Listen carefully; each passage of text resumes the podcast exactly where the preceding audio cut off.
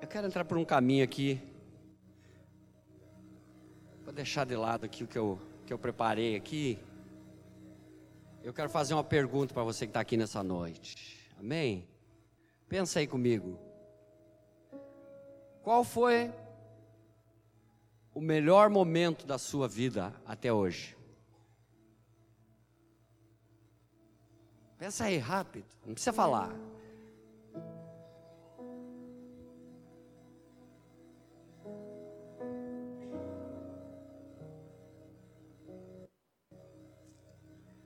Pensa aí. Qual foi o melhor momento da sua vida até hoje?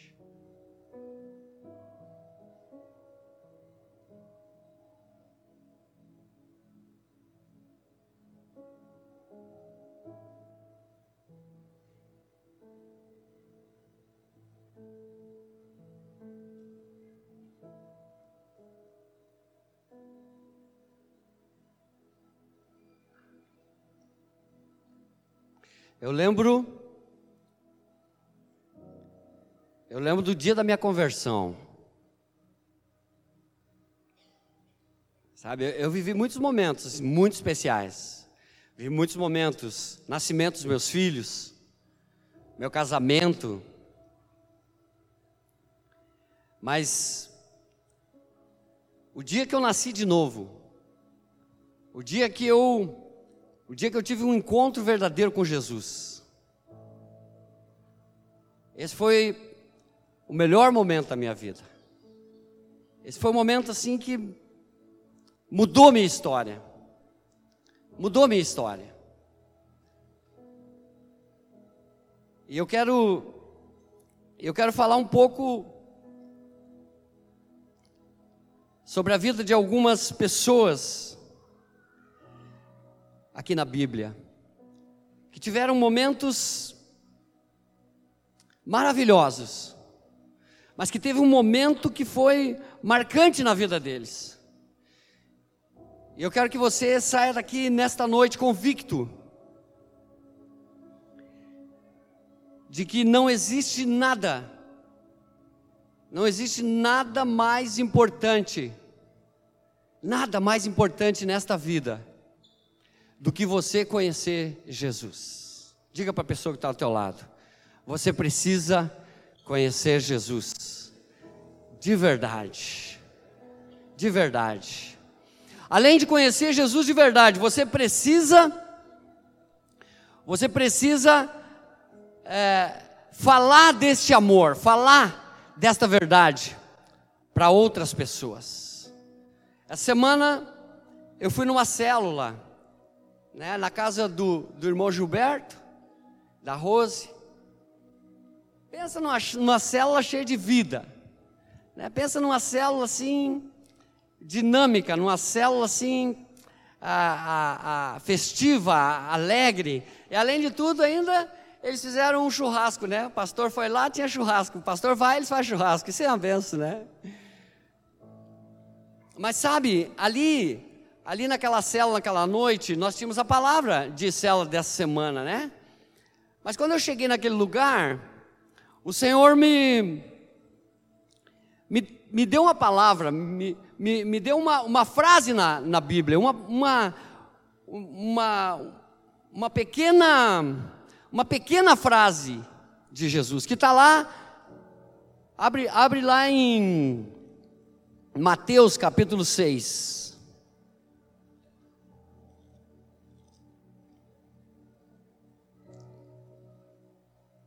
No versículo 19 do capítulo 6 de Mateus.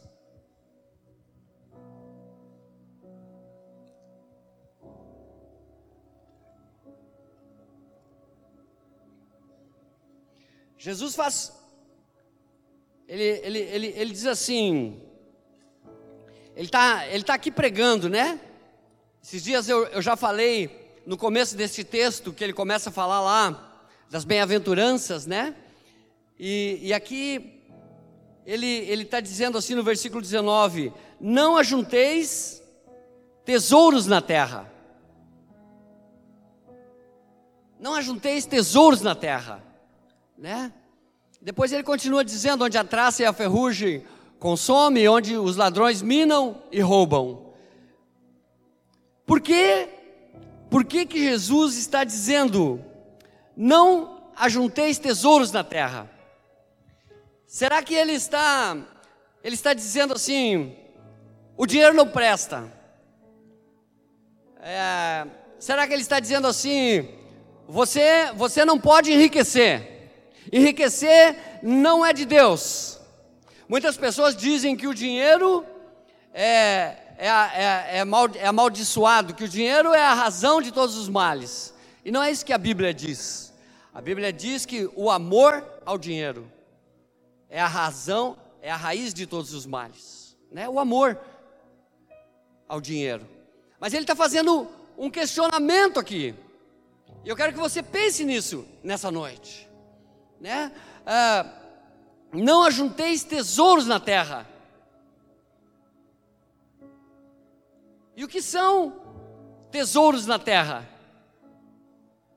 Muitas pessoas passam correndo desesperadamente, de segunda a sexta-feira, às vezes finais de semana inteiros, né? Correndo atrás de dinheiro, correndo atrás é, de tesouros nesta terra. Muitas pessoas têm destruído suas famílias atrás de tesouros nesta terra. Muitas pessoas têm se autodestruído atrás de tesouros nesta terra.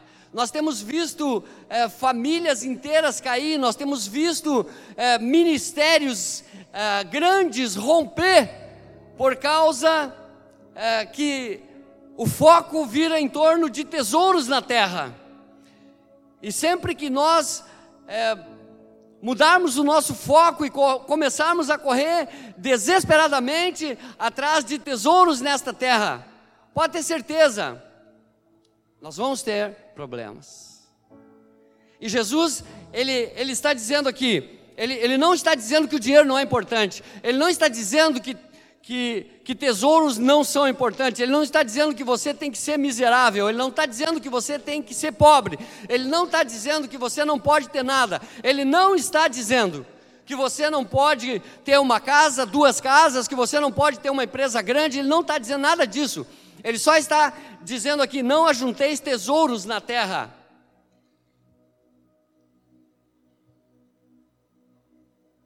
E se o versículo ficasse só nisso, ficaria muito vago, ficaria como que uma coisa meio que sem sentido.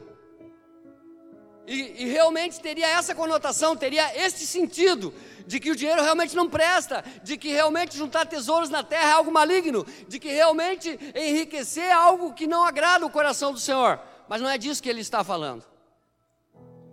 Ele está, ele está trazendo esta chamada, porque o, o, o dinheiro, o tesouro, o ouro, é algo que nos prende, é algo que nos encanta, é algo que faz com que muitas pessoas se movam na terra.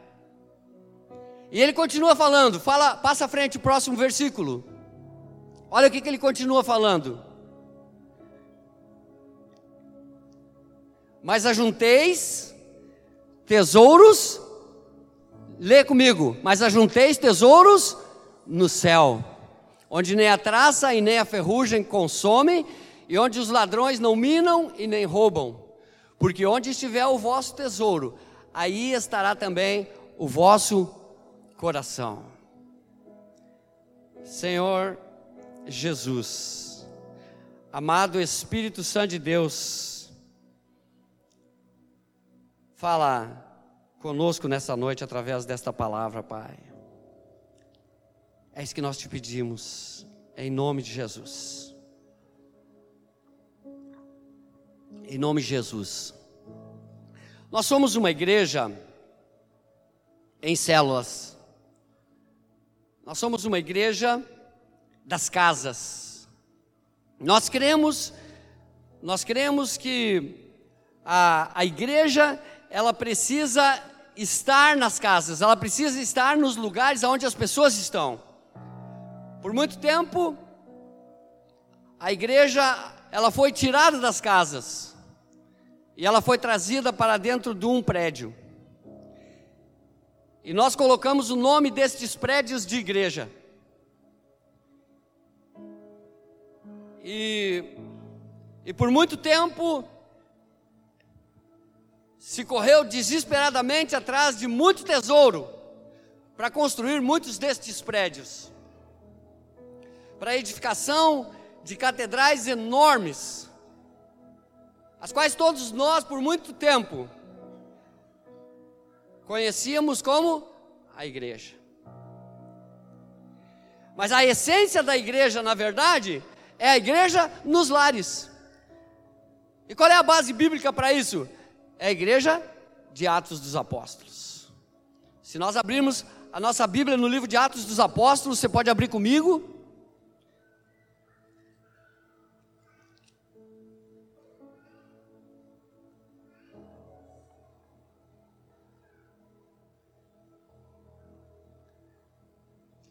Capítulo 2.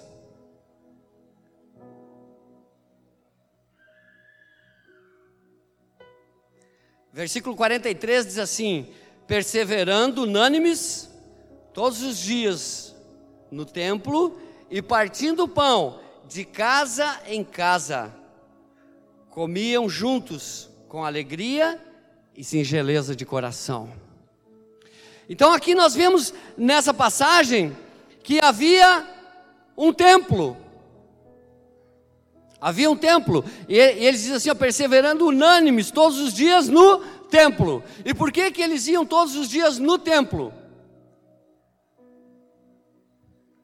Porque todos esses que haviam nascido de novo no começo da igreja, na igreja que nós chamamos de primitiva, eles eram judeus.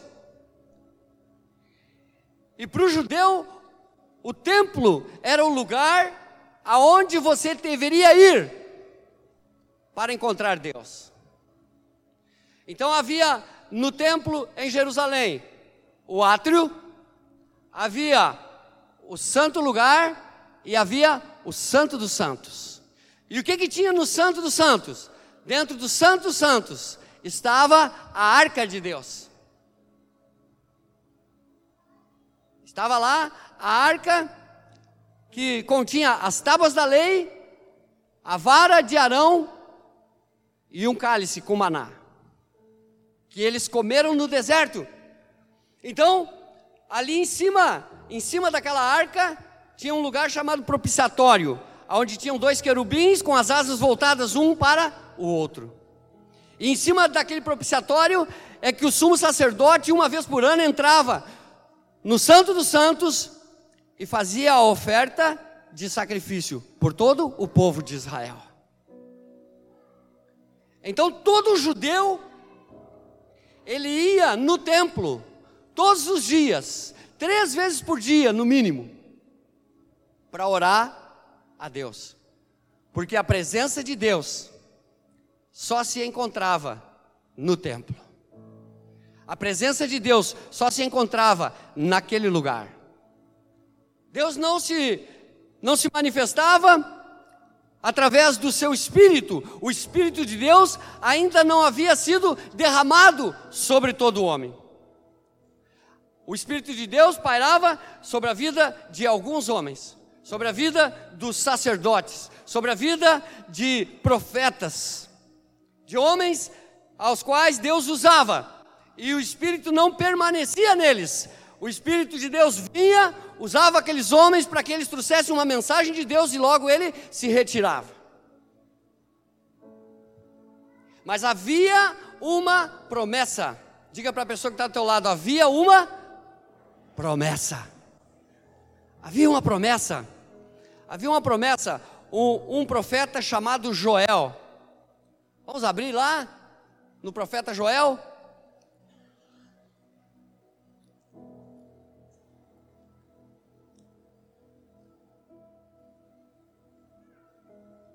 Estou andando por um caminho aqui.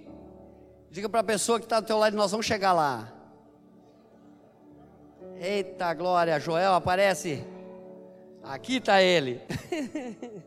glória a Deus, Espírito Santo é maravilhoso.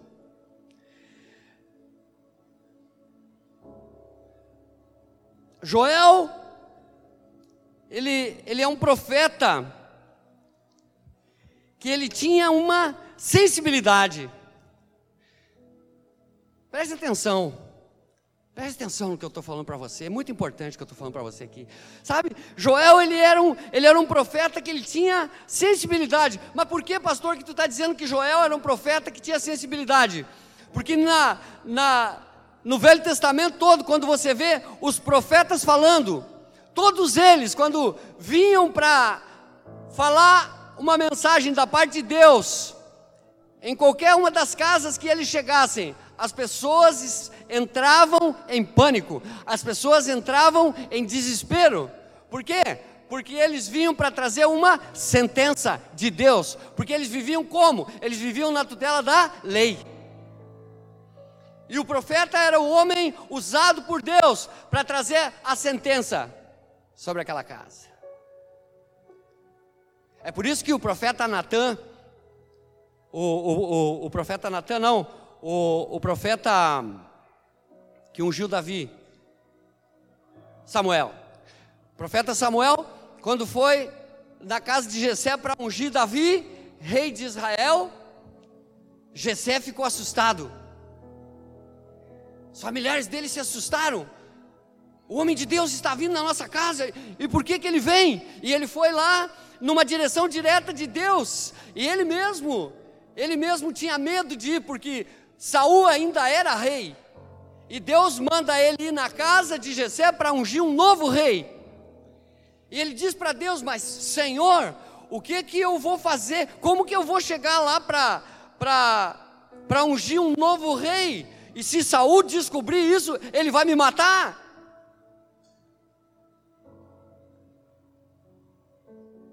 E Deus disse para ele: "Não. Vai lá e diz que você foi fazer um sacrifício com ele de aroma suave. E todos eles ficavam temerosos quando o profeta vinha na casa deles.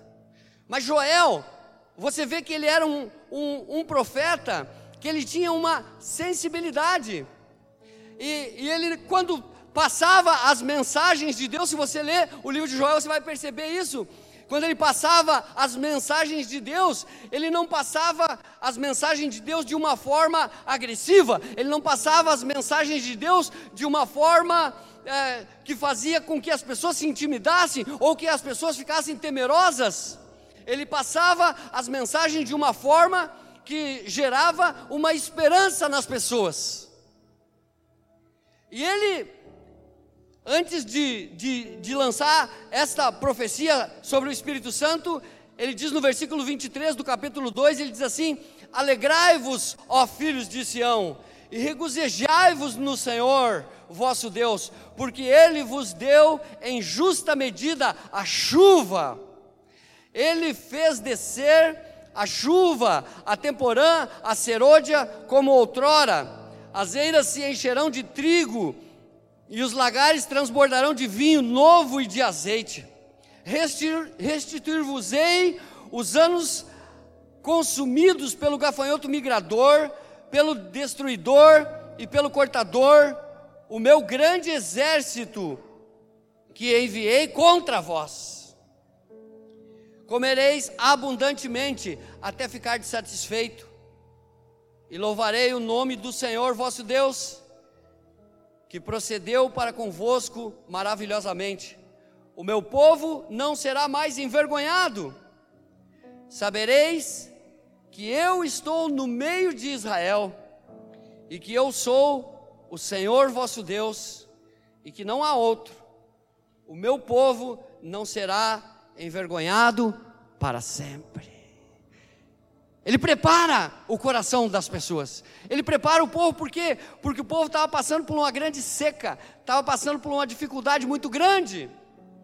Ele está trazendo esperança. E o que, que, ele, o que, que ele continua dizendo? Ele diz assim no versículo 28: E depois derramarei do meu espírito sobre toda a carne e os vossos filhos e as vossas filhas profetizarão, e os vossos velhos terão sonhos, e os vossos jovens terão visões, e até sobre os servos e sobre as servas naquele dia derramarei o meu espírito. Mostrarei maravilhas no céu e na terra, sangue, fogo, colunas de fumaça.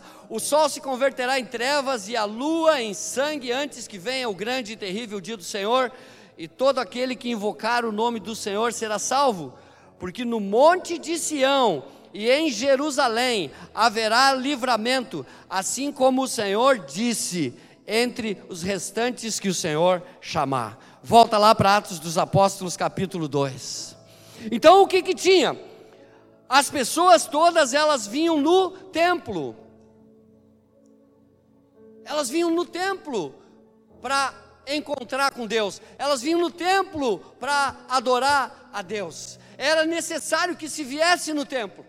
Se fosse nos nossos dias e nós vivêssemos sobre a tutela da lei, para que nós tivéssemos um encontro com Deus, nós não poderíamos nos reunir num lugar como esse nós precisaríamos fazer uma viagem até Israel. E precisaríamos ir lá no templo, e lá sim, nós veríamos a Deus. Lá sim, nós veríamos a arca de Deus.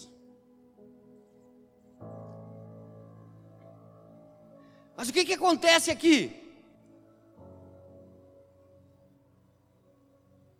Aí se cumpre, cerca de 600 anos depois, essa profecia do profeta Joel.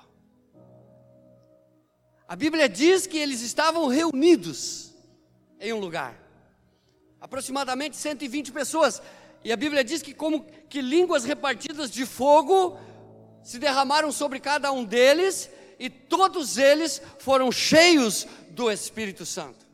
Então aquilo que era impossível acontecer um dia antes, Aquilo que era impossível acontecer duas horas antes deste evento. Aquilo que era impossível acontecer meia hora antes deste evento. Aquilo que, aos olhos de cada judeu, aos olhos de cada uma daquelas pessoas, era impossível de acontecer. Exatamente naquele momento acontece. E por que que acontece? Porque Deus estava cumprindo com aquilo que ele havia prometido. Deus nunca falha. Diga para a pessoa que está ao teu lado: Deus nunca falha. Talvez você tenha uma promessa de Deus. Quantos tem promessa do Senhor aqui? Quantos tem palavra do Senhor aqui? Amém? Eu quero dizer para você: não esmoreça. Talvez você pense assim, mas está demorando demais. Mas será que aquele profeta se enganou? Mas será que aquela pessoa falou mesmo algo de Deus? Eu quero dizer para você que foi Deus que falou com você. E, e, e ao seu tempo, pode ter certeza que vai se cumprir na tua vida. Ah, vai se cumprir. Deus nunca falha. A Bíblia diz que Ele é justo, que Ele é fiel e que Ele é perfeito. Ele, ele é sem sombra de variação, ele não muda, ele é o mesmo ontem, hoje e eternamente, ele é o Alfa e o Ômega, ele é o princípio e o fim, ele é o eu sou. Sabe, ele é o grande eu sou. E quando ele diz eu sou para Moisés, Moisés pergunta para Deus: o que eu digo para Faraó? Quem me enviou? Porque Faraó se considerava Deus e era adorado como Deus no Egito. Como que Moisés que foi criado junto com Faraó por 40 anos, agora vai chegar para Faraó, com 80 anos de idade, e vai dizer para ele: Deus me enviou. Como assim? Que, que, da onde que eu te enviei? Porque ele se considerava Deus. Então Deus diz para Moisés: diga para ele que eu sou, te enviou. Você entende o que, que Deus está dizendo? Nessa noite Deus está dizendo para você aqui: eu sou. Ele é a tua cura, Ele é a tua salvação, Ele é a tua transformação, Ele é a oportunidade que você tem para mudar de vida, Ele é a oportunidade que você tem para sair da situação de adversidade, Ele é a oportunidade que você tem para sair de uma situação de endividamento, Ele é a oportunidade que tem para livrar os seus familiares dos vícios, das drogas, Ele é a oportunidade para transformar a tua família, para mudar o teu casamento, para mudar a tua história. Ele é, Ele é o mesmo ontem, Ele é o mesmo hoje, Ele é o mesmo eternamente, Ele não muda, Ele é sem sombra de variação, e Ele está aqui nessa noite e está falando com você. Ei. Ei. Você precisa crer. Aquelas pessoas tinham uma promessa, assim como você tem. Aquelas pessoas tinham uma esperança, assim como cada um de nós temos. E chegou o momento de se cumprir aquilo que precisava acontecer. E todos foram cheios do Espírito Santo, todos quantos, pastor? Todos aqueles que estavam aguardando. Diga para a pessoa que está do teu lado, não desista, irmão, não desista, persevera, persevera, persevera, persevera, persevera, persevera, persevera, não desiste, não desiste, fica firme, fica firme, Ele não falha, Ele não vai deixar você, Ele não vai deixar você de lado. Tenha certeza. Aquelas pessoas tinham uma certeza, eles tinham uma esperança, eles estavam ali aguardando algo que eles nem sabiam o que era, mas eles sabiam que Deus havia prometido. Dias antes, algum tempo antes, Jesus havia feito a mesma promessa para eles.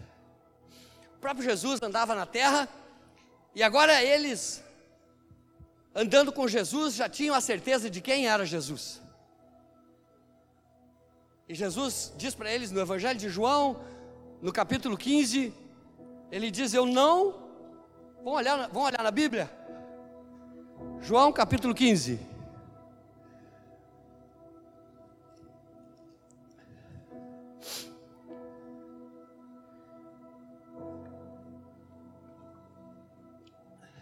Perdão, capítulo 14, versículo 15.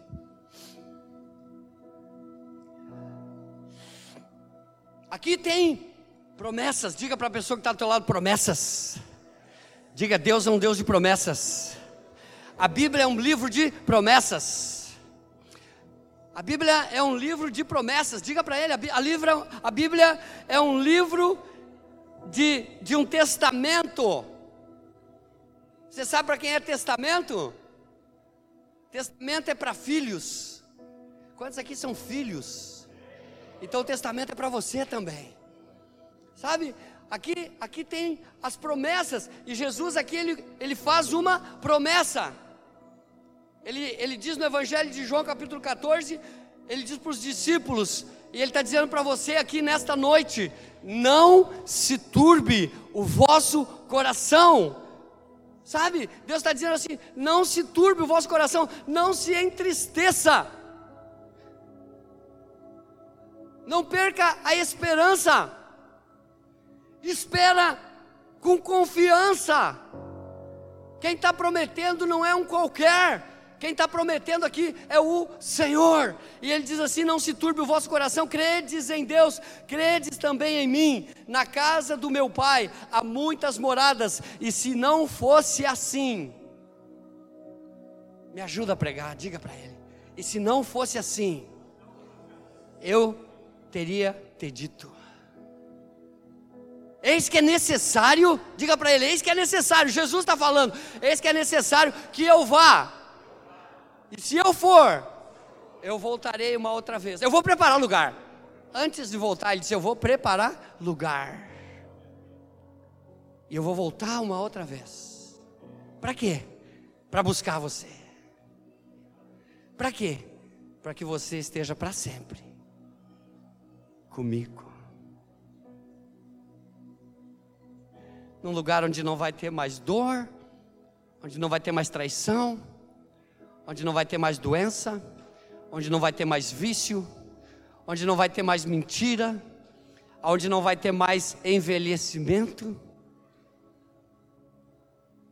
E nós vamos viver lá por toda a eternidade. É por isso que Jesus está dizendo no Evangelho de Mateus, no capítulo 6, no versículo 19: Não ajunteis para vós tesouros na terra, mas ajunteis para vós tesouros no céu. Irmãos,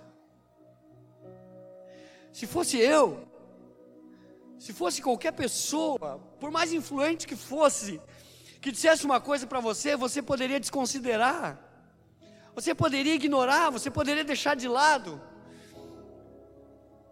Mas quando Jesus fala algo assim, você precisa meditar na palavra, você precisa remoer essa palavra, você precisa eh, buscar compreensão, buscar entendimento, buscar clareza desta palavra através de oração, através de jejum, para que o Espírito de Deus te revele a verdade desta palavra. Irmãos, Sabe por que, que nós envelhecemos? Sabe por quê? Que a barriga cresce, que os músculos começam a cair aqui, aqui, e você pinta, e você espicha, e você lava, e vai, mas vai chegar um ponto que não tem mais como fazer. Porque nós estamos vivendo condenados em um corpo de pecado. E o tempo desta, e o tempo desta peregrinação neste corpo de pecado vai até 120 anos. Ontem morreu a mulher mais velha que tinha no mundo, uma japonesa, 117 anos. Porque Deus determinou que a vida é até os 120 anos. Então o tempo que nós temos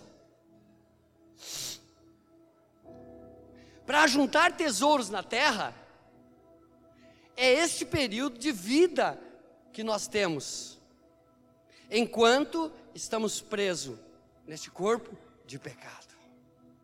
Eu quero dizer para você, e você precisa entender isso, que esta carne, este corpo, ele não quer Bíblia, ele quer estar na arena do Grêmio, como muitos foram para lá hoje.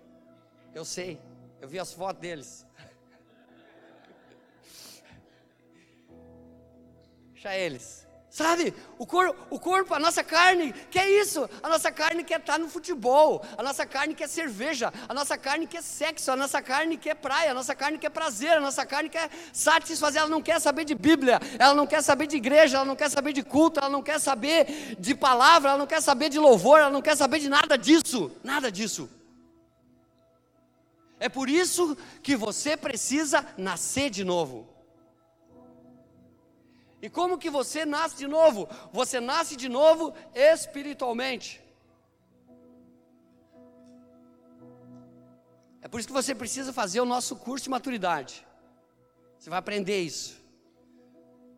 Então nós, seres humanos, somos compostos de três partes: corpo, alma e espírito.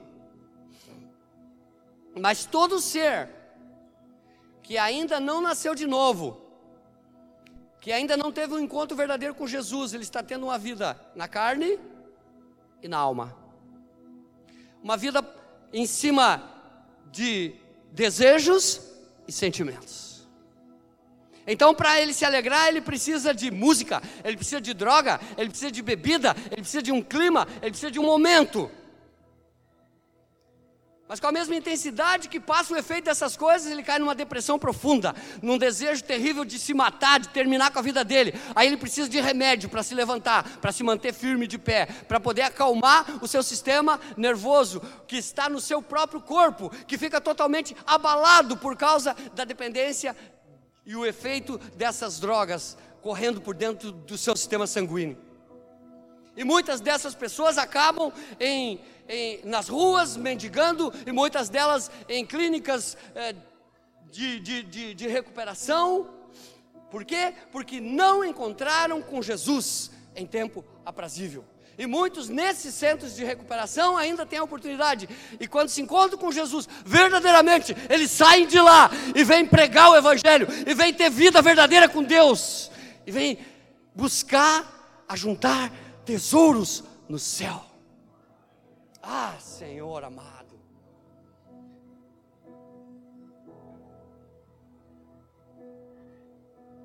Você precisa entender isso, irmão. Esse tempo aqui ele é limitado. E ele passa muito rápido. Muito rápido. Muito rápido. O mês que vem eu vou fazer 55 anos. Eu tô mais da metade eu já passei, gente. Eu tô tô chegando a tiro de laço, como diz o gaúcho. Sabe? Eu não sei, eu não sei quantos anos eu tenho, só tenho uma coisa. Eu não posso mais perder tempo. Eu não posso mais jogar tempo fora, eu tenho que aproveitar cada minuto que eu tenho para pregar o Evangelho. E eu não posso ficar aqui vendendo um, um Evangelho falso, um Evangelho mentiroso. Eu preciso dizer para você a verdade: conhecereis a verdade, e a verdade vos libertará. E a verdade é essa: o nosso tempo de vida aqui nesta terra é o tempo que nós temos para ajuntar tesouros no céu. Por quê? Porque nós vamos passar a eternidade no céu. Enquanto nós estamos aqui, nós temos nós temos noção, nós temos entendimento, nós temos conhecimento, nós temos a nossa memória, nos faz, nos leva a dois mil anos atrás, e nós sabemos pelos livros de história que há dois mil anos atrás Jesus nasceu. Nós sabemos que desde lá milhares de pessoas estão dormindo na esperança de salvação quando da sua volta, quando do arrebatamento da igreja. Nós temos uma perspectiva do futuro por aquilo que temos relatado, por aquilo que temos como expectativa, por as coisas que construímos, pelos nossos sonhos. Mas uma vez que você fechou seus olhos aqui, nesta terra, acabou isso, acabou, acabou. Ao homem foi dado o direito de nascer uma vez, vindo depois disso o juízo. Presta bem atenção nisso. Se Deus ele é o alfa e o ômega, se ele é o princípio e o fim, se ele é o mesmo ontem, hoje e eternamente, então ele não está ligado ao nosso tempo, e ele não está preso ao nosso tempo, ele está no tempo da eternidade. Ele está aqui hoje, ele estava lá no passado, mas ele já está lá no no final da Bíblia, no grande tribunal do trono branco. Porque ele não está limitado ao nosso tempo. Então o que, que acontece, irmãos? Quando você fecha seus olhos, quando você dorme à noite, e você dorme aquele sono, e você acorda de manhã, você lembra o tempo que você ficou dormindo? Quem lembra? Quem é que fica com a memória ligada para saber o tempo que está dormindo? Ninguém sabe. É como um abrir e fechar de olhos. É verdade ou não é? Todos nós somos assim. Nós fechamos os nossos olhos, dormimos e nos acordamos de manhã. Eu quero que você entenda isso, irmãos. Quando você fechar os seus olhos nessa terra, a Bíblia diz que nós não passamos mais pela experiência da morte. Nós quem, pastor? Todos aqueles que foram alcançados por Jesus Cristo. Nós dormimos em Cristo. E o que, que significa isso? Que nós fechamos os nossos olhos nesta terra e nós abrimos os nossos olhos no tempo da eternidade com Deus. Você está entendendo? Você sai da limitação desse tempo e você entra no tempo de Deus. Isso é heresia, pastor? Não, não é heresia. É só você pensar.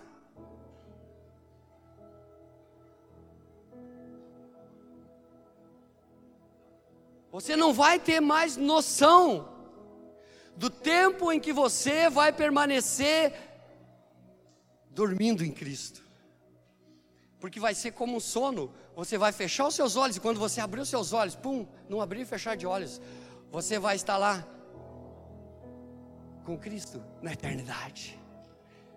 Você já pensou que coisa grandiosa é isso? Por quê? Porque você saiu da limitação do seu corpo de pecado. E agora você entrou no tempo da salvação. Por quê? Porque você foi alcançado por Jesus Cristo e você tem a marca do sangue do Cordeiro. Complexo?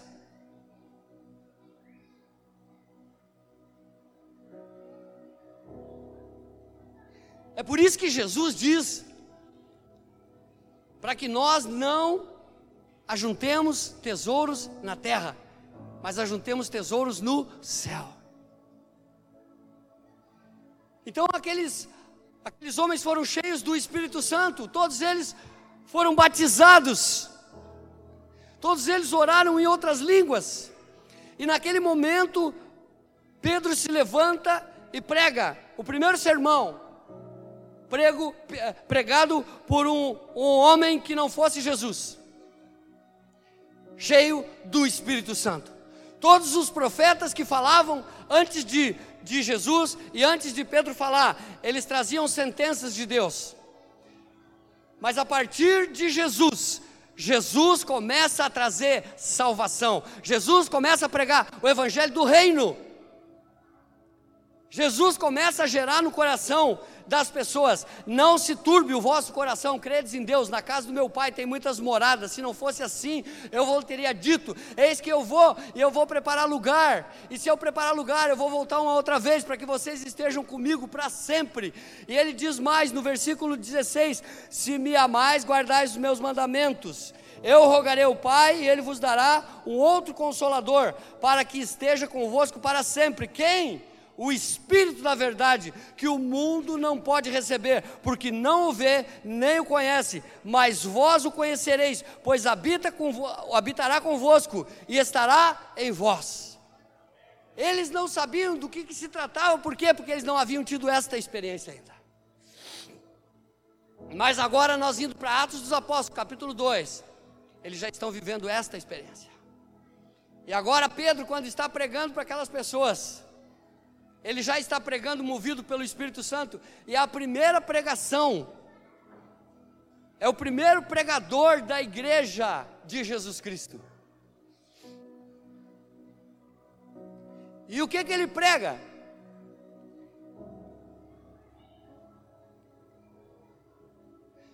Irmãos, não estão bêbados esses como vocês estão pensando, mas o que está acontecendo com eles foi aquilo que foi prometido pelo profeta Joel, há 600 anos atrás, de que um dia Deus derramaria do seu espírito sobre toda a carne.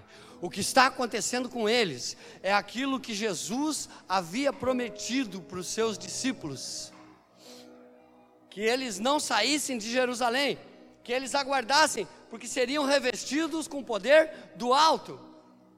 Então agora, o que está acontecendo com eles? Eles estão sendo impactados por esta nova pregação. E o que, que, está acontecendo agora? Eles estão tendo a oportunidade de não mais precisar buscar Deus no templo, mas eles mesmos se tornarem o próprio templo de Deus.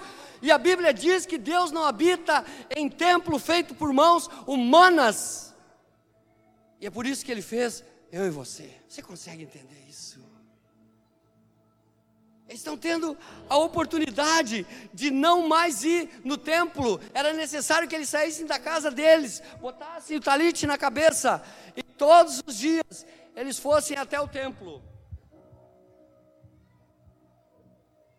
É por isso que eles andavam com aquele véu na cabeça. Jesus caminhava com véu, era o talite. Eles precisavam daquilo lá, tinha as franjas e ali eles ficavam fazendo as orações no templo. Agora, eles não precisavam mais, porque o véu do templo foi rasgado de alto a baixo pelo próprio Deus, e a Bíblia diz que todo aquele que crê tem livre acesso ao trono da graça. Todo aquele que crê tem livre acesso ao trono da graça. Então a igreja saiu do prédio e ela foi para as casas, ela foi para o lar, Você é a igreja por onde você andar, aonde você entrar. E por que que você é a igreja? Por que que Deus não habita em templos feitos por mãos humanas? Porque era necessário que as pessoas fossem seduzidas a ir até aquele lugar. Era necessário que elas fossem convencidas a ir até aquele lugar. Era necessário que tivesse uma série de pré-requisitos para que elas pudessem ir àquele lugar. Naquele lugar não entrava aleijado, naquele lugar não entrava cego, naquele lugar não entrava lunáticos, naquele lugar não entravam pessoas possessas de, de, de, de espíritos imundos, naquele lugar só podiam entrar pessoas escolhidas. Mas a partir do momento em que o Espírito Santo de Deus vem na igreja de Jesus, na igreja dos nossos dias. Ele cura os aleijados, ele cura os cegos, ele transforma a vida dos dependentes químicos, ele liberta os cativos e ele transforma a vida das pessoas. E agora qualquer ser humano na face da terra se transforma em habitação de Deus. Ó oh, Senhor, abre o nosso entendimento, Senhor.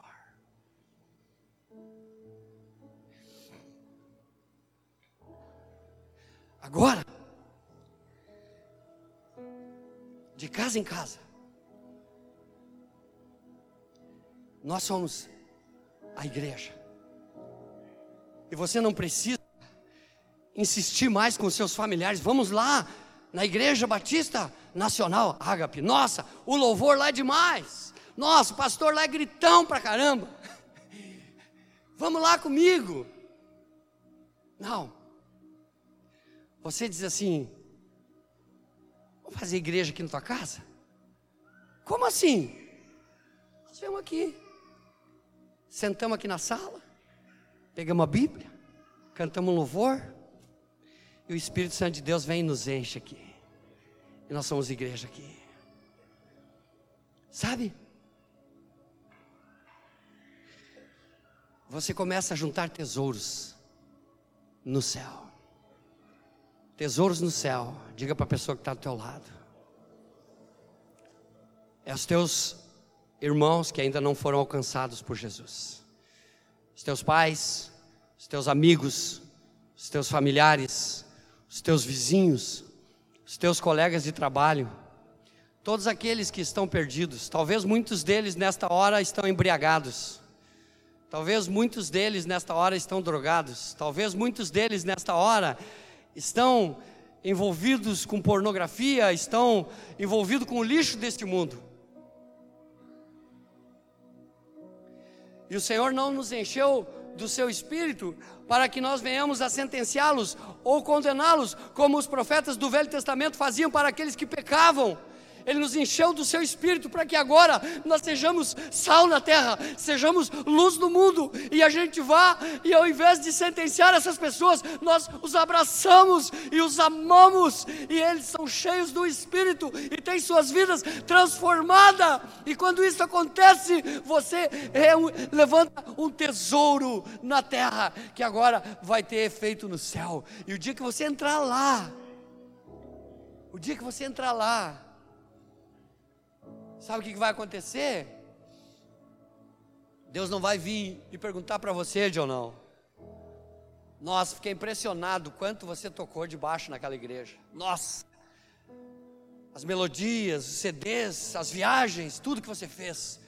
Eu fiquei assustado com aquilo. Não.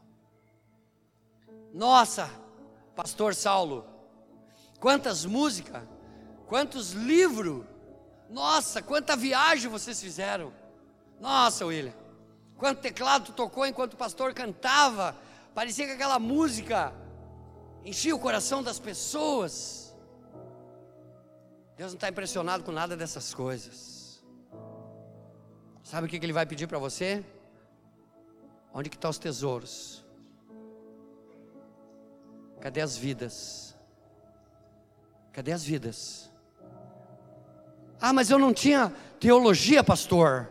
Ah, mas eu não. Ah, lá na igreja tinha que fazer o maturidade, tinha que fazer o cursão. Cadê as vidas?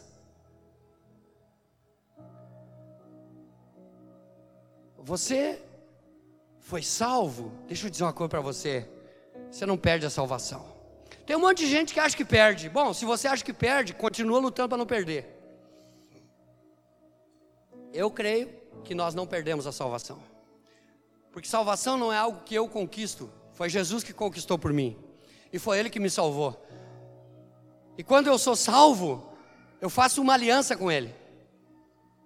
E quando eu faço uma aliança com Ele, eu posso falhar, eu posso pecar, eu posso cair, mas Ele nunca falha, porque Ele não mente, Ele é sem sombra de variação, Ele não pode retroceder, Ele não pode mentir, Ele é a verdade.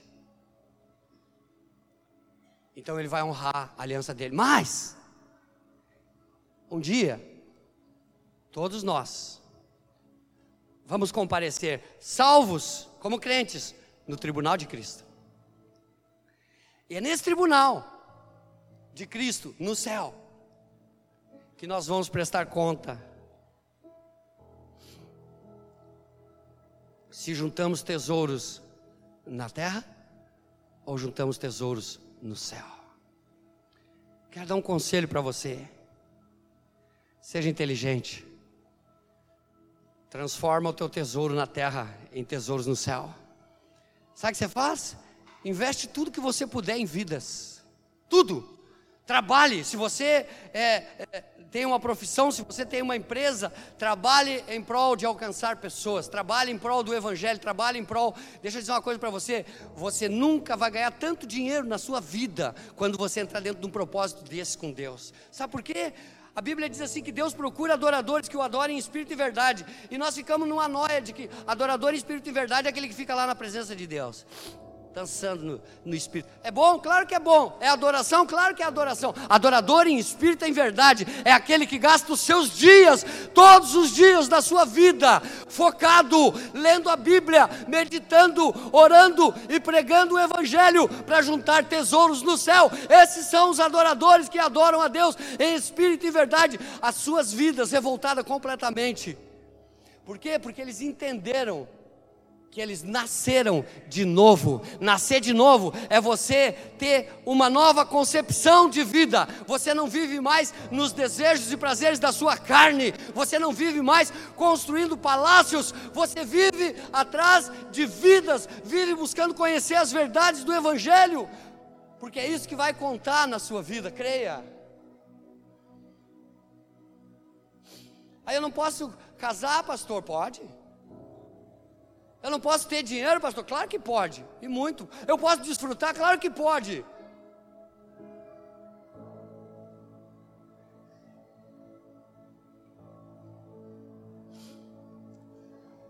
Você precisa ter direção na sua vida. Eu termino aqui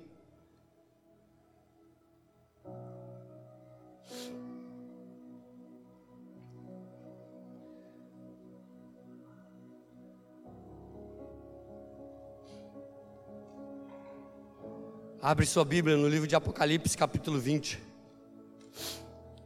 Vou mostrar algo para você.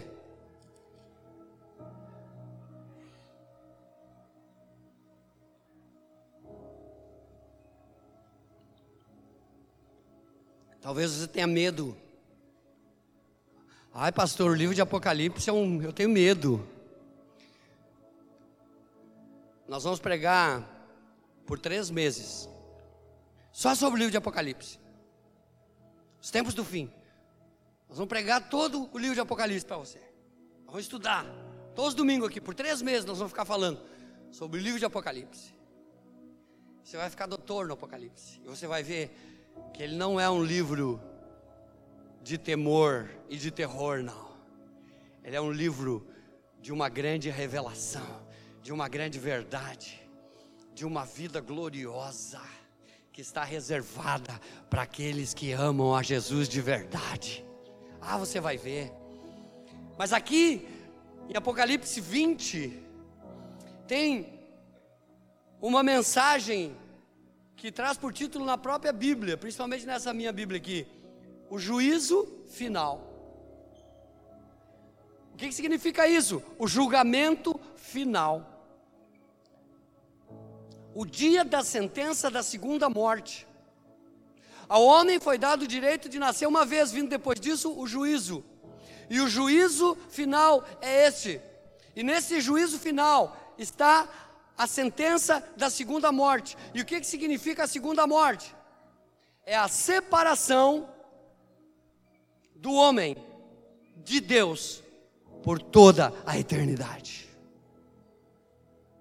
Nunca mais o homem vai ter, esses, esses que forem julgados, vão ter a oportunidade de se voltarem para Deus. Só que nesse lugar não vai ter misericórdia, porque a Bíblia diz: Je Jesus diz, portanto, ide por todo mundo e pregai o evangelho a toda criatura, e todo aquele que crer e for batizado será salvo, quem não crer já está condenado. Então, todos aqueles que forem a julgamento, eles já estão condenados. Mas sabe o que vai ser pior nesse dia? É que essas pessoas vão estar lá naquele lugar,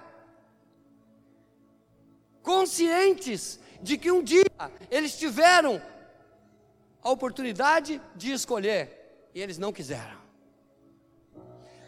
É por isso que a Bíblia diz que você pode pecar contra o pai, tem perdão. Você pode pecar contra o filho, tem perdão, mas você não pode pecar contra o Espírito Santo, porque o pecado contra o Espírito Santo não tem perdão. E o que é o pecado contra o Espírito Santo?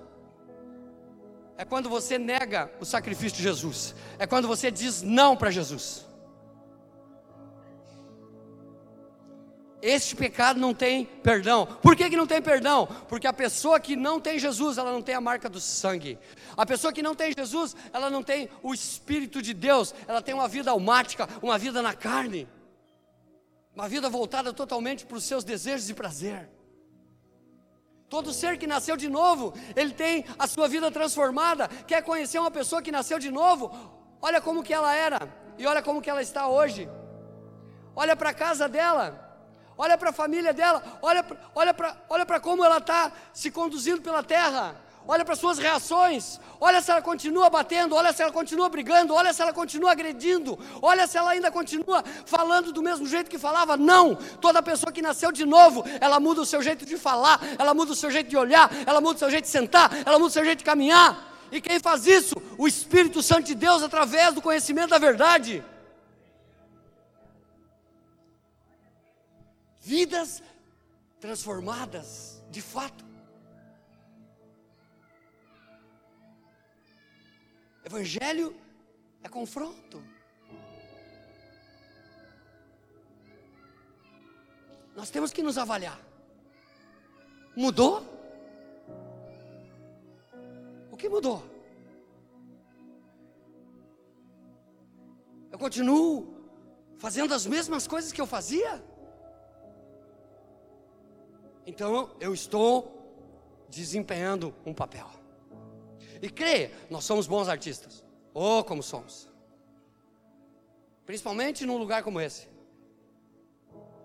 Tem pessoas que passam a semana inteira brigando, se xingando, se dando de pau, mas chega domingo, quatro horas da tarde, já começa a mudar até o, até o jeito de caminhar. Cadê minha camisa gospel? Cadê minha, meu sapato gospel, amor? Começa a falar diferente, né? Por que está falando assim? Nós vamos para o culto, imagina como que nós vamos chegar lá. É que nem a história do menininho aquele, né? Chegou lá e disse, pastor, nós podemos vir morar na igreja? Morar na igreja? Por quê, meu filho? Ah, pastor, aqui o pai é tão bom. Ele ora, ele abraça todo mundo, ele beija todo mundo, ele é amigo de todo mundo. Lá em casa ele só bate na gente, ele só xinga a gente. Eu queria morar aqui. Irmãos, o que eu estou falando para você é evangelho. Você precisa ser confrontado com essas verdades. Não estou aqui para passar a mão na sua cabeça e nem para agradar você. Se você não gostar da minha pregação, tem 100, mais de 100 igrejas em Montenegro, você pode procurar qualquer uma delas. Tenho certeza que muitos deles vão agradar você. Tenho certeza que muitos deles vão procurar aprender você lá.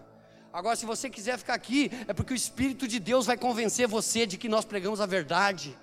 Se você quiser ficar aqui, é porque você vai ser transformado verdadeiramente, sua casa vai ser transformada, seus filhos vão ser transformados, você vai ser transformado. Ah, nós, nós, nós vamos ser uma multidão de pessoas, mas nós vamos abalar a terra conforme eu tenho profetizado. Ah, nós vamos abalar a terra, nós vamos mudar a história desta cidade, a história do Evangelho nesta cidade. Ah, nós vamos mudar, nós vamos mudar. É, é doído? Claro que dói. Mas cura, pode ter certeza, o óleo já está sendo derramado o bálsamo já está sendo derramado. Então vi o grande trono branco, capítulo 20, versículo 11. E o que estava sentado sobre ele, da presença dele fugiam a terra e o céu, e não se achou lugar para eles. Quem está sentado nesse trono? Jesus. Não mais como Messias, não mais como Salvador, não mais como Cristo, agora como justo juiz. Quando ele estava na terra, você lê nos evangelhos, as multidões afluíam para onde ele estava e queriam tocar nele. Tinha lugares que ele estava pregando na beira do mar, que ele dizia para os discípulos: bota um barco aqui atrás, porque a multidão, ele curava tantas pessoas que os que estavam doentes vinham e se jogavam contra ele para poder tocar nele para serem curados. Então, quando ele via que estava a multidão apertando demais, ele, ele pulava dentro de um barco, se retirava um pouquinho e continuava pregando ali. Não deixar de pregar. E dali de dentro do barco ele curava as pessoas lá na praia. Recebe aí, recebe aí, recebe aí. Ninguém saía de perto dele sem ser curado. Mas aqui está dizendo que da presença dele todos queriam fugir. Por quê? Porque todos sabiam que quando eles tiveram a oportunidade de o receber como Senhor e Salvador das suas vidas, eles preferiram ajuntar tesouros na terra e ignoraram os tesouros do céu. E viu os mortos, grandes e pequenos, que estavam diante do trono, e abriram-se livros. Viram o quê? Os mortos, grandes e pequenos. Jesus venceu a morte. E João escreve em Romanos capítulo 8, versículo 1, que aquele que está em Cristo é mais do que vencedor. Sabe? O nascer de novo significa isso. É uma nova vida. E quando você dorme, você tem a marca do sangue. Você não passou pela morte, mas todo aquele que não tem a marca do sangue é aprisionado pela morte até esse dia.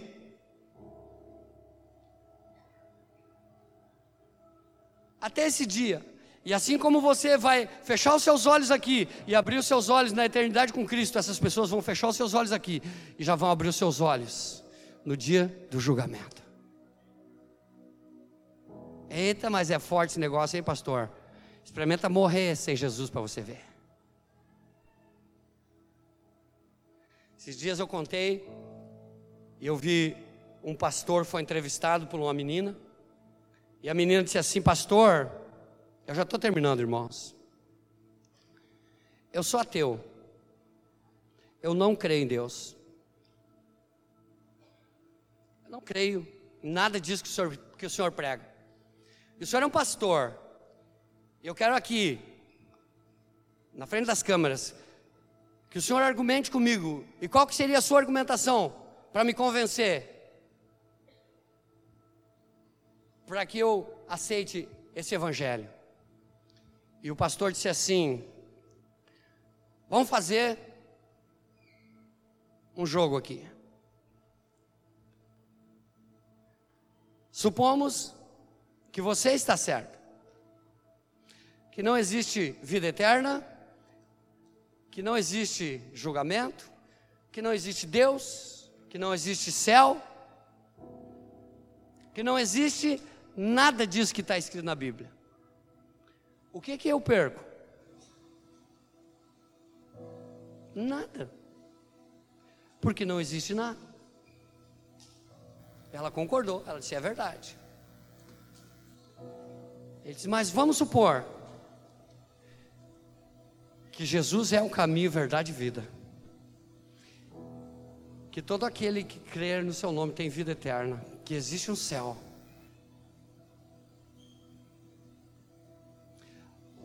O que que você perde?